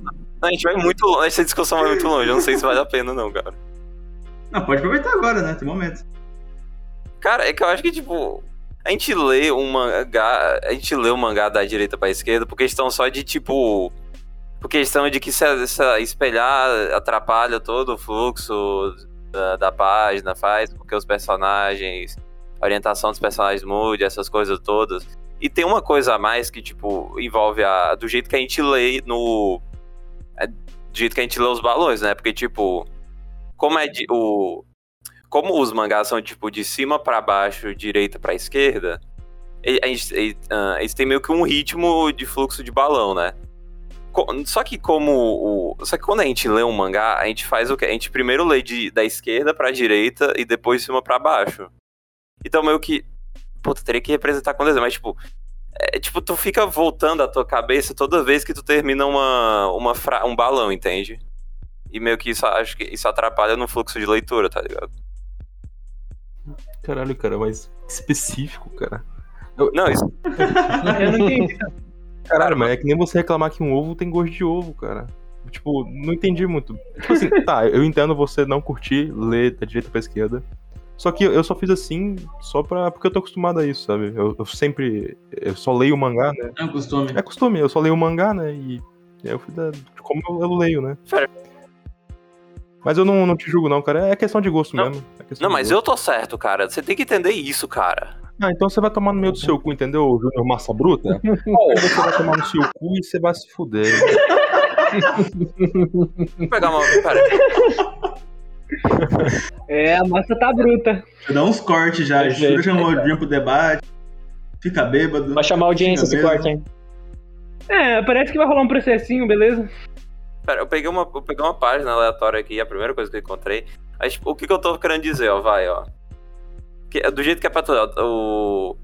Como em japonês, a ideia é do ler de cima pra baixo, da direita, da direita pra esquerda. Então, tipo, quando tu termina o primeiro balão, tu já tá. O teu olho já tá querendo com que. Já tá fazendo automaticamente que você vá pro balão da esquerda, né? Isso lendo em japonês. Quando tu lê com alguma inglês, brasile... português ou qualquer outra coisa, o que tu faz é que, tipo, a tua frase. Quando tu termina de ler a frase, a ideia que, que faz com que tu continue. A ideia que faz que o seu ritmo, o seu fluxo de leitura continue indo da de esquerda pra direita. Só que o mangá, por ter essa orientação diferente, por ser em japonês, isso meio que atrapalha o leitor, entende? É, cara. Eu não sinto problema não, você tá viajando pra mim, beleza? Não, eu tô certo, cara. Porra. Quem? Eu consigo ver um ponto certo nisso aí, porque eu, eu cara, me julguem nisso aí, mas quando eu era menor, quando alguém deu o primeiro mangá, eu tinha acho que uns eh, 8 anos, eu acho, 8 ou 10. Eu pensei assim, não, alguma coisa tá errada, o que que eu fiz? Catei meu Chico Bento 5 lá, o Chico Bento Almanac, comparei com o Dragon Ball, o do Yantia lá, que o Yantia morre, e comecei a comparar, não, porque é isso, não sei o quê. Nunca, nunca na prática eu fiz isso, alguma coisa do tipo. Mas eu acho legal pra comparar nesse sentido, porque acho que leitura ocidental. Cara, eu já esqueci como ler ocidentalmente, sabe? Às vezes eu até me pego abrindo o gibi da Mônica pelo final, então. Eu só leio de maneira espelhada, nunca vi nenhum problema não. Deve ser porque eu tô acostumado. É costume mesmo. Pera, tu espelha as imagens, cara? Eu não entendi isso. Não, eu vejo, em teoria, eu vejo de maneira espelhada, sabe? Eu abro a página penso, ah, isso daqui é, é orientado de maneira ocidental, então eu vou ler da, da maneira, de maneira espelhada como eu leria os mangás orientais. Até porque é assim que tem que ler, né? Até onde eu sei. Senão eu li o meu, meu, meu, meu piada mortal aqui de trás pra frente. Então, voltando ao tópico, Hobbs, o que, que você. é, o que, que mudaria em Paradox? Primeiramente, eu mudaria de revista, porque esse mangá não faz, não é a cara da Jump. É, e também, tipo, muda- é, manteria o autor, só o, o artista mesmo, que mudaria mais, é a viagem no tempo. Você deixaria mais consistente? Ah, se fosse bem mais. me- me- é, se fosse mais consistente, seria melhor. E também se fosse, tipo, pegasse um Bakuman, fosse, tipo, focasse também nessa parte de mangá e também focasse nas outras revistas também, sabe? Conhecesse outras revistas, não seria melhor também? Além só da Jump só? Ah, mas eles não vão fazer isso, cara. No máximo, eles poderiam, tipo, mostrar as outras coisas da Shueisha, né? É. Mas é, só falando, tipo, se publicasse em outra revista, sabe? Tipo, se nessa revista mostrasse como que é os bastidores dessa revista, sabe? Tipo, como seria a, a Sunday, sabe? Ah, sim. Isso é bacana, assim. Eu não sei nem se é a Sunday específico. Talvez uma revista Shonen mais underground ainda, porque... Sei, eu não... É, seria bom, né? Cara, é que, tipo... É que pra mim, sempre que tu faz qualquer coisa que é sobre o... Sobre a própria indústria, a- quando tu faz alguma, alguma obra em alguma mídia sobre a própria indústria, pô, parece sempre. Tu tem que ter muito liberdade artística e de roteiro pra tu poder falar o que tu quiser, entendeu? Sim. Concordo. Eu acho que também precisa de experiência. Eu acharia muito pretencioso um autor que acabou de chegar na Jump fazer algo assim. Porque eu acho que teria uma visão muito de- de- deturpada, né? Porque ele é novato e não sabe muitas coisas. É, não, eu cheguei aqui na Jump e eu já sei que funciona assim, assim, assim, assim. Não, eu faço podcast aqui, eu sei que funciona assim, assim, assim. então, pra fechar esse tópico, Talion, o que você mudaria em Time Paradox? Ó, primeiro eu iria no psicólogo, que eu acho que ele tá precisando. Aí depois que eu fosse no psicólogo, tivesse livre de algumas, de, de algumas coisas que eu tenho entalado na minha garganta pra não colocar no mangá, eu pegaria e ajeitaria, faria o primeiro one shot, como ele mesmo sugeriu, não sei se ele fez, né, mas eu acho que não, pelo que o Gart falou aí da biografia dele, não fez. É, falo especificamente de Time Paradox, tá? É, e eu acho que eu faria, justamente encurtaria essa história. Eu não acho que ele tem capacidade é, para desenhar uma serialização de um mangá com viagem no tempo que envolve paradoxo. Eu acho que ele não tem capacidade para fazer isso no one shot também. Concordo com o Shura sobre trocar de autor. Mas considerando que seja o mesmo autor e que ele e que a premissa seja mais ou menos a mesma de viagem no tempo e tal, eu encurtaria a história primeiro e pararia com essa coisa de passar um pano pro plágio e tal e querer a todo momento é, mostrar pro leitor o que ele- o autor tá sentindo e querer falar com o leitor o tempo todo. É, porque eu acho que isso é uma coisa difícil de se fazer. Eu acho, mesmo um mangá experiente, eu acharia difícil dele conseguir, um mangá experiente, eu acharia difícil dele conseguir fazer a mesma história no sentido, caso seja uma, fosse uma história boa, né, com a mesma premissa e tal. Já acharia difícil. Então, ele sendo um mangá, um mangá que teve histórias, muitas histórias canceladas, eu eh, não seria tão pretencioso assim como ele foi. Pelo menos no, na- na- no quesito de encurtar a história e fazer um one shot, né? Eu acho que é isso. Ah, tem mais uma coisa, é também melhoraria a parte do plágio. Fazer, tipo, uma coisa mais elaborada sobre o plágio, como é errado, como não deveria fazer. Ou se, tipo, ele fizesse, teria uma, É. conse- uma consequência muito grande no final sobre ele. Eu, eu vou até citar um filme que tem uma ideia parecida. Você deve ter visto, talvez, é o Yesterday, que é sobre um cara que, que copia os Beatles, né? Porque nesse mundo os Beatles não existem. Ele compõe as músicas, então ele meio que fica famoso em cima de uma banda que nesse mundo não existe. Eu acho que trata as, as- as consequências disso e os pesares bem melhor. Porque ele sonha com. Ele tem, ele tem caso, pesadelos com ele descobrindo, é, tem como isso afeta isso na vida dele, a fama, é, o peso. Então eu acho que, cara, pra quem quer ver Tempo Paradox melhor, ass- assiste Yesterday, bem melhor. Inclusive, eu não sei, eu não vi Yesterday, mas pelo que eu soube da premissa, o, o, o cara, ele não, ele não fez, ele não começou a plagiar sem querer, né, que nem Uhum. foi o outro. Ele, ele, ele Sim, foi, foi um ele foi diretamente um babaca, assim, sem dó. Eu acho que no primeiro momento ele não foi tanto babaca, porque tem a questão de, de pensar, puta, acho que isso é um sonho. Puta, acho que é um sonho, né? Eu acho que eu só tive uma epifania aqui. Aí ele. Aí, no, na, tipo, isso no one shot. Aí quando ele, antes de serializar, ele percebe, puta, cara, não, isso não foi epifania, não, realmente tô copiando alguém. Ele, aí ele, aí ele disse, ah, foda-se, então eu vou continuar aqui. ah, pera. Uma coisa que eu tenho que falar também é que, tipo, o. Eu não tenho tanto problema. É... Não, eu tenho problema moralmente, né? Mas eu não tenho tanto problema em relação à história, mesmo se o. Se a- não, ele não faz 100% isso, mas eu não teria problema se a história dissesse assim: olha, plágio é legal.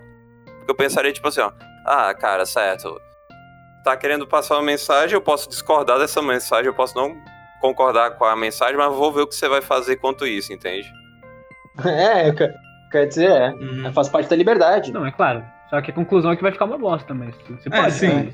Ele pode. pode. Pode ser que fique, Quando né? ele pode. Sempre ele fazer a merda. É, não- eu não vou te impedir de fazer. Então, algum comentário antes de depois o tópico final? Beleza. Ah, não, pera, Falei. eu lembrei uma coisa. Eu- uma coisa que eu deixaria também na história é a menina, ela é bem bonitinha mesmo. É bonitinha mesmo. Mas ela é menor de idade. Chegamos num ponto. Já, já fomos tudo. A menina bonitinha, né? É verdade. Ah, já, já, já que entrou no parêntese romance aí, eu teria gostado que ele tivesse ficado com ela no final, pelo menos. Nossa, eu acho que não, hein? Eu acho que ia ficar meio Acho que- estranho. Cara, 10 anos de idade, de, de diferença, meu. Ah, eles têm 10 anos de Ah. diferença? Acho que esse é tipo uns 5, eu acho. É, eu acho que ele tem uns 25 por aí, Sim. sei lá. É claro, eu não tô contando a parte que ele ficou parado, né? É. Senão o cara seria. Não, é claro, é, eu acho que mesmo se ele ficou parado, ele ficou, ele ficou um bom tempo tentando ser, ser, ser serializado. Então eu acho que ele tem tipo uns 23 anos, mas ela ele tem 17. Ah, sei lá, cara, não melhor gente não entrar nisso. É, é. tá- Achei que eles tinham a mesma idade, então. esquece. É, melhor não. Nossa, não, calma. Aqui no final ela tem 29 e ele tem 30 37. Então, tipo, ela tinha 17 e aí ele tinha 25. Júnior, eu sou bruto. Fala, Júnior. Depois. É, Não, não, mas ela esquece, essa merda aí. Não, mas esquece ela essa fica merda mais velha. Nossa, esquece, bruta. esquece. Vamos, vamos- esquece, esquece. Vamos puxar, vamos puxar pro final. É Galera, eu queria falar que o WJB não apoia a pedofilia. Não apoiamos, não apoiamos de forma alguma. Não, apoiamos. A gente acha zoadaço, Sim. na verdade, sabe? Então, tópico final, dá pra gente fazer um por um. Ah, cara, só anota e resumir em uma palavra a experiência. Gart, nota e resuma em uma palavra a experiência, 0 a 10. Hum. Ah, eu daria um 5, porque a, a técnica ela foi feita pra mim de maneira fluida, eu consegui entender tudo. Eu, a, a arte ela era bem clara. Foi uma leitura muito tranquila pra mim, não tinha muito texto, obviamente. E, a, e ele tem uma mensagem final que comunicou muito comigo, por mais que tenha, seja toda de- é, deturpada. Essa mensagem final de é, faça o que você quer, não não faça, não tente agradar ninguém, sabe? A única pessoa que você tem que agradar é a si mesmo ou a quem você tá querendo entregar isso. Ah, e por isso não foi uma experiência ruim pra mim, porque se comunicou muito pra mim. Mas eu reconheço o- os erros e por isso eu daria, sei lá, uns 5. Isso. Júnior Massa Bruta, pode seguir. Cara, uma, uma coisa que eu pensei que não é meio ridículo, tipo, óbvio, além dessa da, além do final mostrado ele criando uma história voltada só pra só pra, pra essa pessoa, pra, só pra aí no, pra ela não morrer. Mas tipo, não é meio ridículo mostrar que o o autor só entende a mensagem de que é pra criar uma obra uma obra autoral, uma obra que ele queira fazer só depois de ler todo, todos os mangás e light novels que existem. É, Eu acho que ele queria comunicar isso desde o início, só que ele não, só que ele percebeu que ele não fez isso direito. Aí ele fez esse, esse epílogo justamente pra isso, Pra tipo, mano, é a minha, eu fiz a mensagem toda errada aqui. Calma aí, deixa eu fazer esse epílogo só pra deixar bem claro o que eu queria dizer aqui. É, exato. E o epílogo também mostra que, tipo, tenta- tentando dar um pouco mais de, de felicidade pra esse final, tem essa coisa de, tipo, me- ah, olha, mesmo que você queira fazer tudo autoral, tudo voltado apenas pra você gostar, você ainda pode algum dia ter, entrar nas graças de algum editor e mesmo e conseguir seu mangá ser publicado mesmo sendo tão diferente ou tão autoral, né? Porque, mo- porque sim, mostra nas últimas. Porque, né, mostra nas últimas páginas essa coisa. O, o, depois do cara ter sido cancelado três vezes, mostra que o. Ele, ele mandando o script pro editor dele, o editor chorando de alegria, né? Eu gosto do reencontro com o editor antigo, no final. Epílogo, no caso. Ah, sim, então. E, e- Isso corrobora com o que eu acabei de falar também, né? Sim, sim, sim, sim. Que ele finalmente conseguiu fazer algo que tem a alma dele. Mais algum comentário? Não. Ah, é, a, a nota e o. Anota sim. ah, cara, eu dou um 7 de 10, mas não. Porque, por questão pessoal, né? Mas, tipo, em questão de objetiva, não é um 7 de 10 mesmo, que essa frase seja extremamente vazia. E. E uma palavra, eu diria intrigante. Vez do Bidril. Cara, eu achei que vocês iam dar nota mais baixa. Mas pra mim é um 4,5. Se for, se for definir o mangá inteiro é raso. Certo. Não, uma coisa que eu queria falar. Esse é o cara que queria defender. É, quer defender, defender. É isso, né? É isso que eu quero falar. Eu, eu é mais mal. Eu queria defender o mangá, mas falou mal do que tudo. Sentiu a opressão, sentiu, né, Bidril? Sentiu, sentiu. Sentiu, é. Quando, quando eu podia, eu defendia, tá? Eu, eu falava, não, isso daqui é por causa disso daqui, tá tudo bem por causa disso aqui. É, eu não. Eu fui na média, fui na média, fui na média. Hobbs? Ah, minha nota vai ser 5 e engana. Eu pensei que ia ser uma coisa e no final não foi nada. Triste. Caralho. Profundo. É, é, pode fazer samurai. Shura? Cara, nota. Sinceramente. Se eu usasse nota fracionada, seria um 2,5. Como eu não uso, dei um 3. Obrigado, Shura. Talion? Ahn, bom, é, eu confesso que eu tinha dado uma nota maior até, mas ahn, isso foi logo depois de eu terminar de ler o mangá, então eu, eu- assim, eu não, eu não achei a leitura chata nem nada do tipo, não foi cansativo pra mim, eu li em uma noite. Mas eu confesso que até conversando com vocês mais um pouco, acabei diminuindo a nota, até, até porque eu comecei a perceber mais coisas erradas ainda do que eu já tinha percebido. Então, eu vou fechar com 4. 4.5 vai, pra não ser para não ser tão injusto. Mas é, realmente eu, eu percebi que tem, tem coisas muito piores do que, eu, do que eu tinha já previamente imaginado, né? Fui falando e fui lembrando, então é isso. Eu gostaria que o Shura lesse a tag dele pro, pro mangá, porque eu acho que precisa, cara. Tem que ter esse momento. Vamos lá. É. Dá meu paradox? Tá mais pra time paranoia. Puta que pariu, não consegui pensar nenhuma piada. KKKK, mas meu Deus, que mangá merda. Poeta, poeta. Poético, poético. Poeta, Grande poeta. Amarrar o nome de Deus. Cara, eu amarrado. acho que o Shura não, não ia conseguir nem dar zero pra Samurai 8, mano, se ele não gostou de Time Paradox. Cara, acho que ia ser pior do que isso, porque eu não consegui passar de, da segunda página, né? Eu li a primeira, falei, não, a segunda acho que eu não vou querer ler, não, hein? Eu te juro, Shura, que tipo, o primeiro capítulo tava na página 40, realmente me deu sono de verdade. Sim. Eu pensei, mano, eu acho que eu vou dormir aqui e eu, depois eu Fiquei leio. indignado no começo de Samurai 8, porque eu passo as páginas e não é nada. Que inclusive, olha que legal. Outro mangá que a gente comentou, que é nosso episódio 1, é de Samurai 8, e está na descrição desse vídeo, a playlist, esse vídeo e o outro. No Spotify também tem ah, o VJB e o outro programa que a gente realizou, tá bom? Ah, então, antes de fechar aqui, mais algum comentário antes? Júnior pode fazer comentários dos aleatórios? Ah, Olha aí. é que isso vai to- to- demandar mais tempo, mas acho que não tem problema não. Vocês leriam os mangás que estão na revista? Ah, bom, eu leria porque aparentemente tá sendo super falado. Vamos. Não, pera, vamos comentar. Tipo, vocês querem. Vocês têm saco pra comentar cada um que, que mostrou na história? Como assim? Eu não lembro de nenhum. Eu só lembro do White Knight porque era o brabo. É, tem White Knight anima. Não, tem. Tem, tem, tipo, tem o. No, no epílogo tem uns, umas, quatro, umas três histórias dos mangá cancelados do cara. Tá, acho melhor falar mais das principais, acho que é melhor. As principais. Pera, sim. ó. Queria perguntar, ó, vocês leriam o White Knight da. Da. Da Aino? Vamos um por um, vai. Gart. Por que eu leria assim? Porque se tivesse sendo super falado, né? Se tivesse sendo super falado, eu com certeza leria. E se não tivesse, eu, eu acho que eu ainda, talvez, algum dia no futuro, quando estiver no capítulo 50, se tivesse lançado um anime ou algo assim, eu leria por curiosidade, porque eu gosto de Shonen. É, Júnior? Não, pera, uma coisa importante a se destacar, né? O da Aino.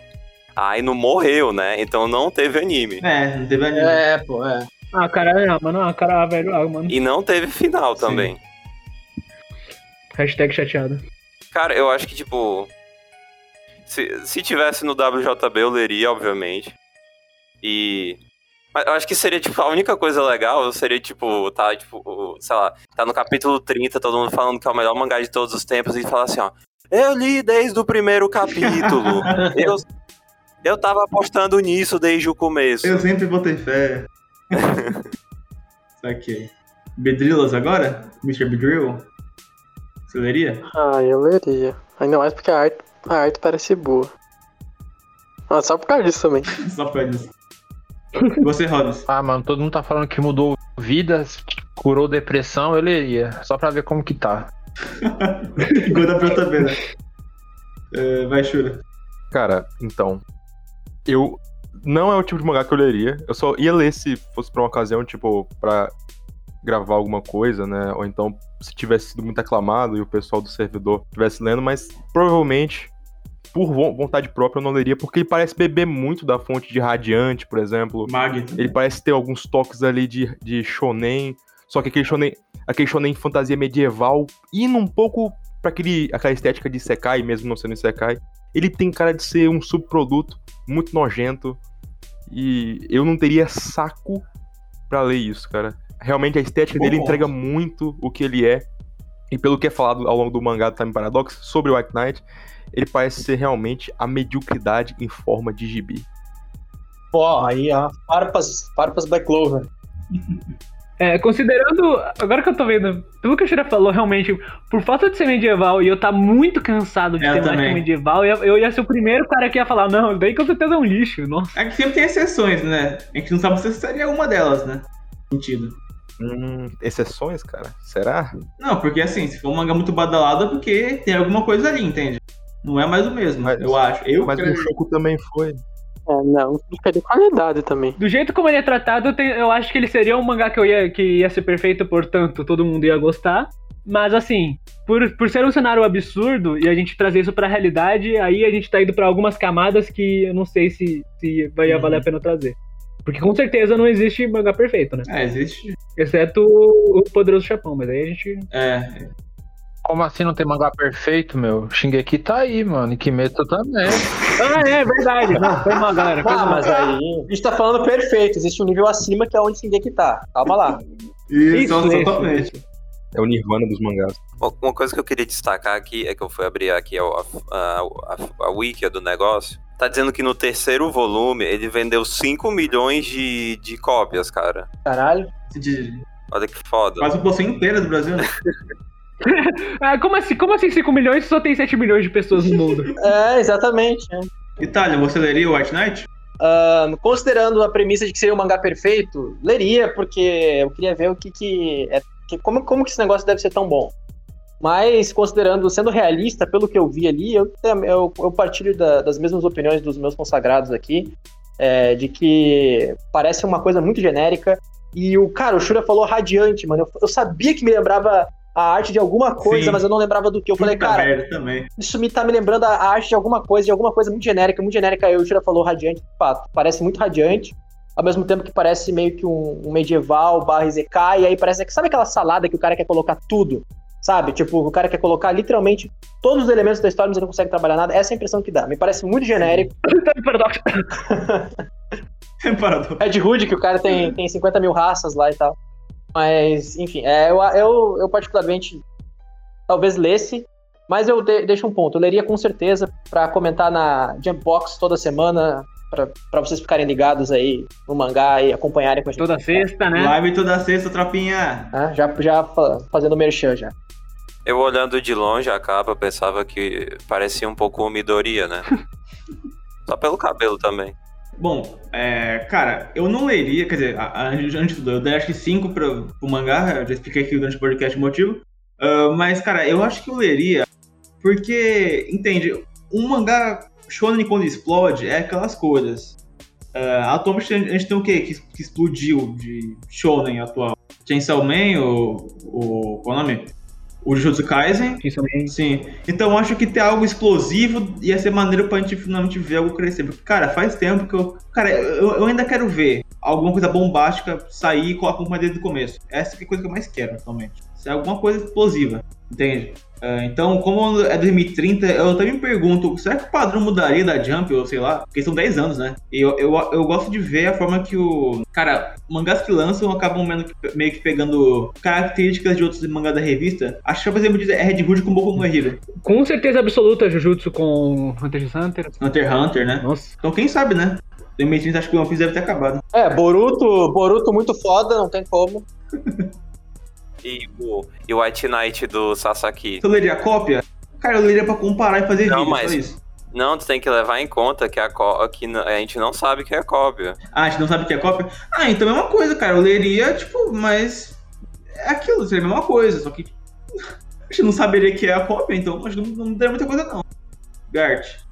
Hum. Não, não, não, não, precisa, não, não precisa fazer a roda de novo. É um Ctrl-C Sim, Ctrl- sim, sim, sim. Não, Ctrl-C Ctrl-V, só que a diferença é que agora a gente tá no universo que a gente sabe que, que tem duas obras diferentes. Então acho que Ah, entendo, entendo.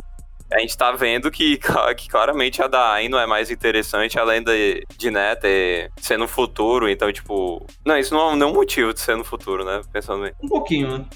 Diria que um pouquinho. Talvez a gente odiaria no futuro, pensando bem. A gente de 10 anos. A gente de 10 anos daqui pro futuro e talvez eu odiar esse mangá. Talvez o Shuri ia dar 10. Pensar assim. Porra, você me respeita. Ai, caralho. Então, mais algum comentário sobre o final? O Júnior quer fazer algum comentário? Queria fazer uma pergunta final aqui. Ah, verdade. Não, não, não precisa fazer a roda de novo, não, mas. Eu acho. Pergunta final é: se lançasse um novo mangá dessa du- dupla na Shonen Jump de novo, vocês leriam? Leria pra ver se ele evoluiu. Só do artista só. Porque do roteirista não. Pior que o cara parece. Isso é uma ótima pergunta, porque parece que ele não aprendeu, ele não aprendeu direito.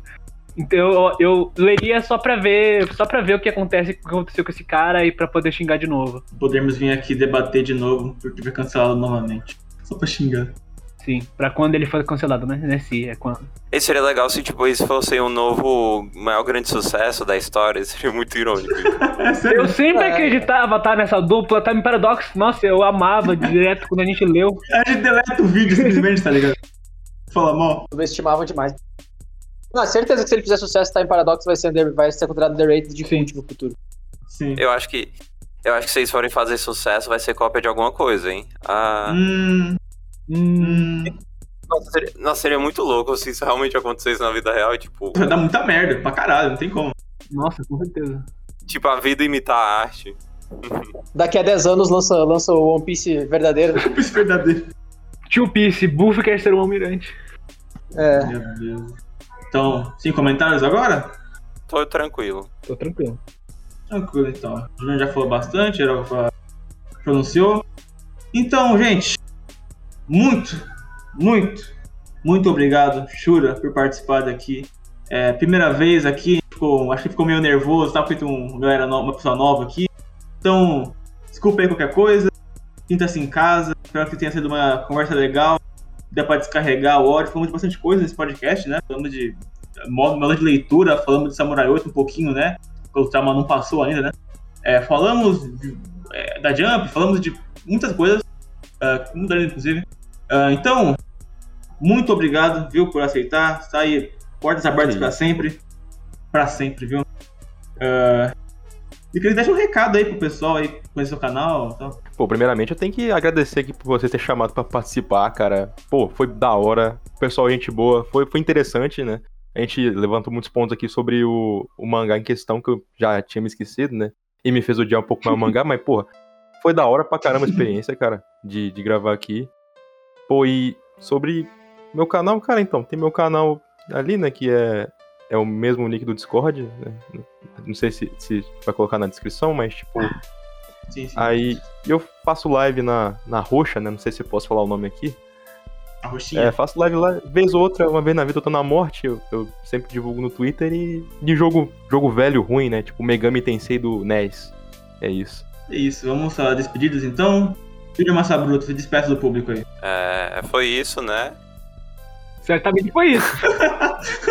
Metalinguístico.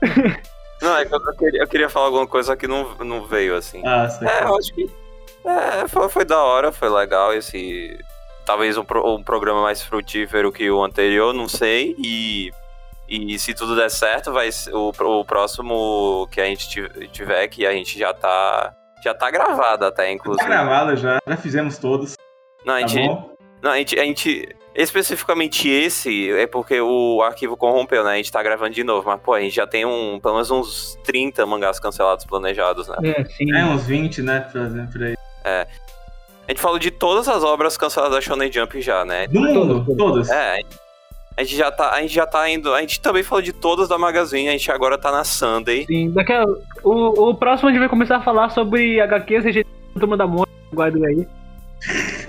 É. Várias Maurício de solda rejeitadas. Bobeira da A porra. gente vai falar só do. Vai ter um episódio totalmente dedicado ao Zé Luiz, então, por favor. Tá, tá, então é isso. Redes sociais do Junto na descrição. Gart. Ah, eu também gostei muito desse cast, assim. Ele abordou pontos que eu também não tinha pensado, mas que eu mas que reconsiderando realmente é, foram, foram frutíferos. Eu gostei dessa ideia. Eu gosto do Shura, meu grande colega. Que isso. Gosto da WJB. Foi, um, foi uma experiência muito da hora. Bedrilas. Foi, foi um cast bem, bem divertido no geral.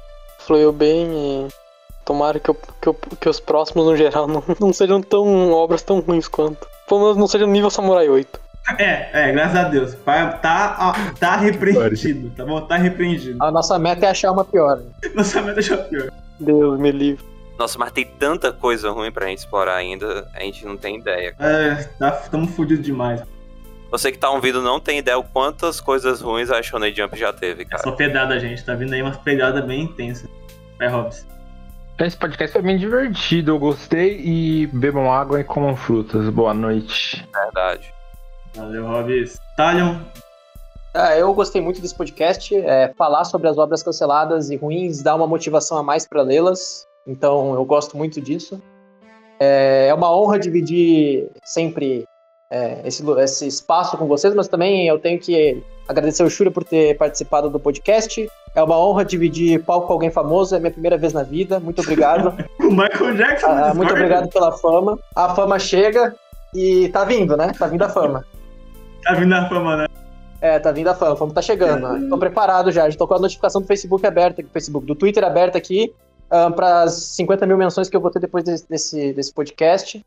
Então, muito obrigado a todo mundo. Mas falando sério, muito obrigado a todo mundo mesmo. E muito obrigado, muito obrigado e valeu, muito obrigado. É isso aí, gente. Sigam no Twitter a gente. Sigam também a Rádio Asa Pop. E se inscrevam no é, Video Gomes. E também confiram os links do HGS Anime, no meu parceiro Gapson. E é isso. Muito obrigado. Até o próximo Mangas Cancelados. Falou! Uou! Uou! Uou!